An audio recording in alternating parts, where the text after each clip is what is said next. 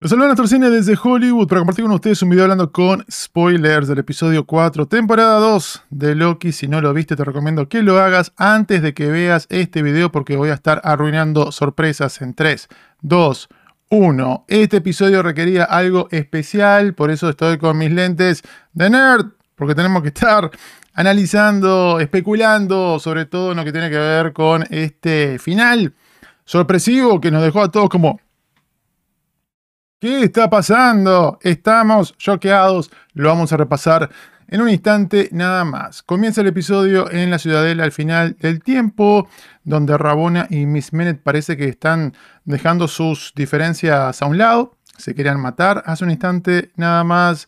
Ah, y también da un giro de 180 grados Miss Minutes en relación a Who He Remains, luego de que esta otra variante de Victor Timely no le da la hora Wink, wink.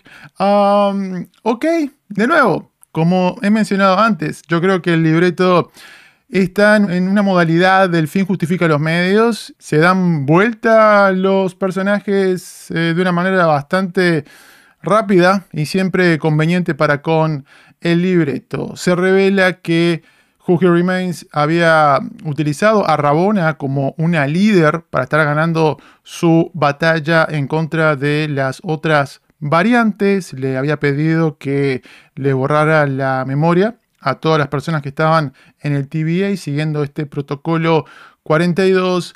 Y hablando del TVA, aquí vemos una escena entre B-15 y esta otra manda más de la organización que hablan de el tema de, purgar o no purgar estas ramas, ¿no? Para lo que había sido creado en su momento este organismo. Un poco lo curioso es que se pusieron más sensibles justo ahora cuando todo está a punto de destruirse. Tienen un poco la solución por un lado, que era lo que estaba haciendo este personaje de Dogs en el episodio 2, que estaba bombardeando esas líneas de tiempo, pero ahora ellos se autoimponen esto de, oh, tenemos que ir por una opción más humana alternativa y estamos en la situación que estamos.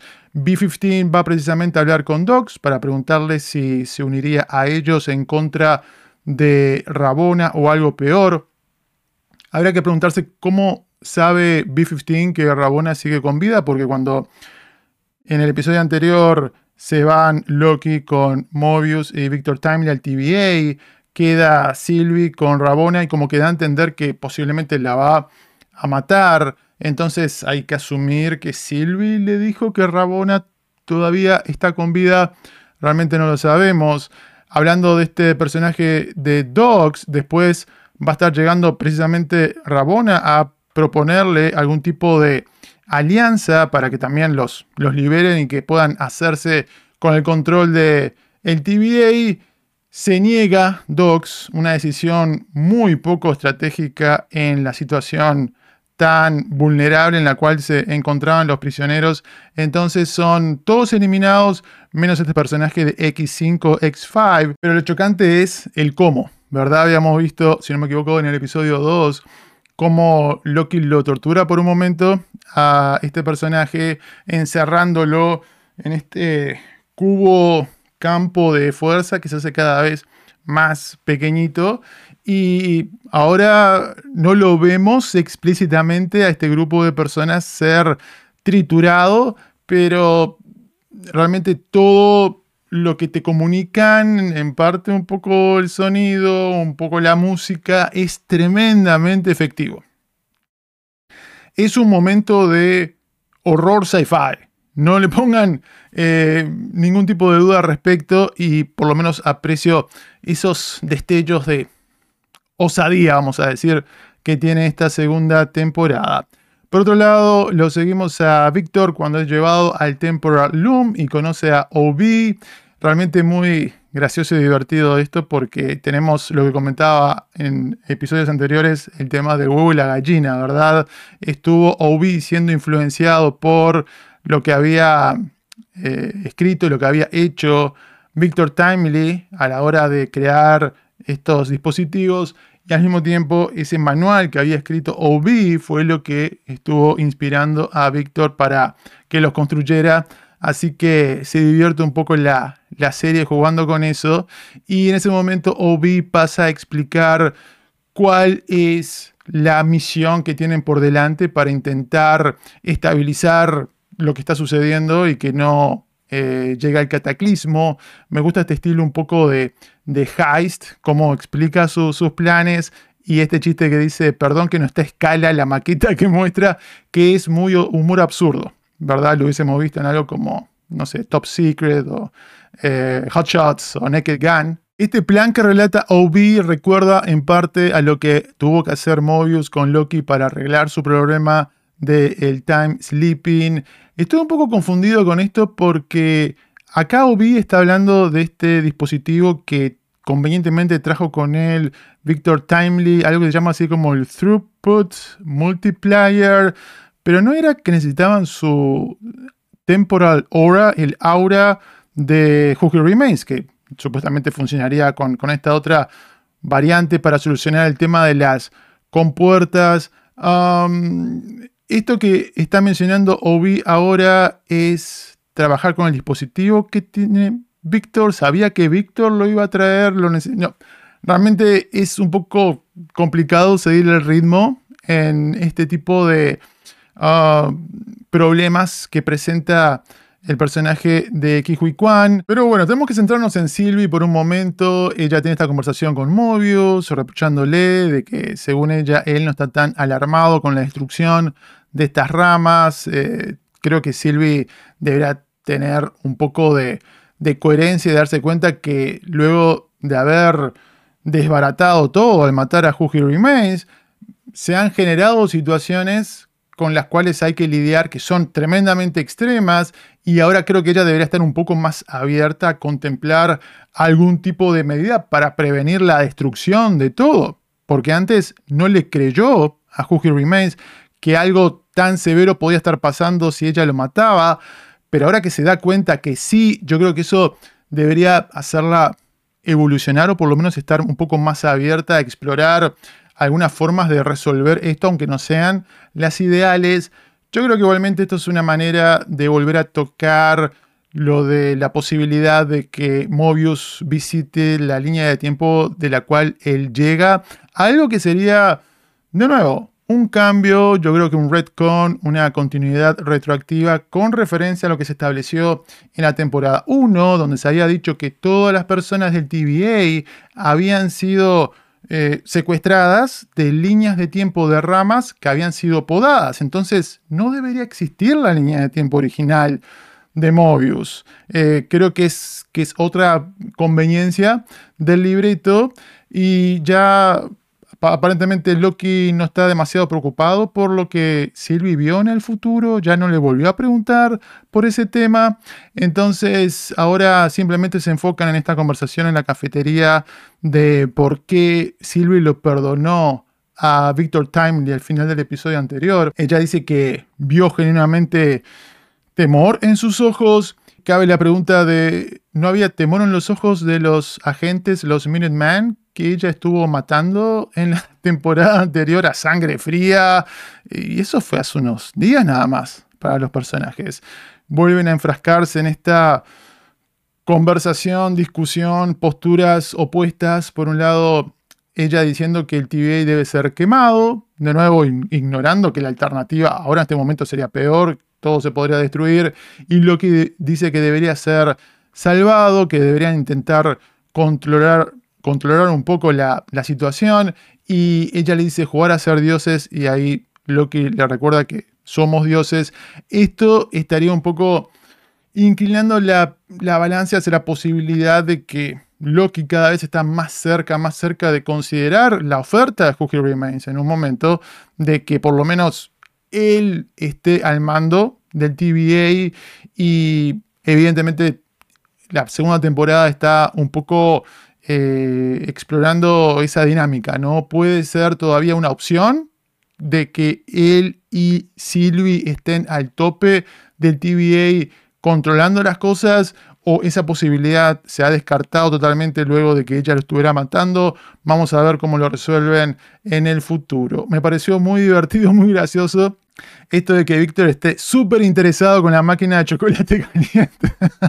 Eh, X5 mata a un guardia y le pregunta a Víctor dónde está el Temporal Loom. Miss Minute ahora controla absolutamente todos los sistemas y hace un sonidito parecido al personaje de Jurassic Park cuando querían entrar a la computadora. Decía na ah ah, na ah ah. Y ahora me parece que quieren hacer algo similar a eso. Tenemos finalmente la resolución de la escena del ascensor, ¿verdad? ¿Qué había sucedido cuando Loki había saltado al futuro, se había encontrado con Sylvie, sonaba el teléfono y él desaparecía? Bueno, ahora se revela que él mismo se estuvo podando en el futuro y la respuesta al misterio de quién estará llamando por teléfono, que llamaba un poco a colación algo como Matrix, ah, era Obi simplemente para, oh, sí, ¿dónde está? No sé qué, una especie como de chiste, digo, tanto alboroto para esto, digo, ok. Miss Minutes es desactivada por OB, después Loki y Sylvie pueden estar utilizando su magia para dominar a X5 y finalmente purgar a Rabona. ¿Dónde va a estar ella ahora? Tal vez eh, se sigue mandando todo para el Void, este limbo, como pasaba en la temporada anterior o no no me queda 100% claro, pero llegamos al meollo del asunto que es ya la parte final de este episodio. Víctor dice que él tiene que ser el elegido para salir fuera con el traje, intentar salvar el día, porque los otros personajes confían en él. Realmente no me queda demasiado claro, pero instantáneamente se hace fideo como se hizo fideo eh, Reed Richards en el multiverso de la locura. Obi dice que la radiación es demasiado fuerte, parece que todo se sobrecarga, hay un eh, resplandor demasiado brillante que parece una especie como de destello o bomba nuclear o lo que sea, y queda todo en un silencio sepulcral. Evidentemente un momento que recuerda a lo que sentimos en Infinity War, ¿verdad? Nuestros héroes perdiendo una batalla y creando esta incógnita, cómo van a estar resolviendo este problema. Preguntas al respecto. ¿Se terminó el show acá? ¿Es esto una especie de, de broma macabra de Marvel Studios? Ah, se pensaban que iban a ser seis episodios, pero no, solamente son cuatro. Chao, bye. No, evidentemente no. Eh, hay secuencias, cosas que se han mostrado en la campaña de marketing que todavía no la hemos visto. Entre ellas esto de que Loki está haciendo el time sleeping fuera de la tienda de jet skis, lo cual habría que asumir que eso puede involucrar una especie como de, de reset en relación a lo que hemos visto hasta ahora. Pero me parece curioso porque por un lado tal vez cuando tomaron esta decisión, la gente de Marvel Studios dijo, wow, qué tanto van a estar asustándose, horrorizándose los espectadores con el prospecto de que haya una especie como de, reboot. Y yo creo que hay muchos en esta... a estas alturas, después sobre todo de Secret Invasion, que están un poco más abiertos, ¿no? Eh, tal vez sería un buen momento para... Eh, apagamos la máquina, desenchufamos con la computadora, ¿no? Y la volvemos a aprender y esto podemos vivir sin el resto de, de, esta historia, pero evidentemente eso no va a estar sucediendo. Posibles resoluciones. Una es que hagan un poco una trampita y que justo antes del final, final de este episodio, algún personaje, alguno de los chicos buenos, haya viajado al pasado y de esa manera tal vez esté arreglando las cosas posiblemente algunos eh, personajes tal vez del Void que estuvieron, no sé, dándose cuenta de algo o algún sistema de, de seguridad para prevenir esto en la ciudadela al final de los tiempos. De nuevo, algo un poco categoría trampita que no hemos visto hasta ahora, que pasó en algún momento y eso sirve como vía de escape de este rincón en el cual se ha metido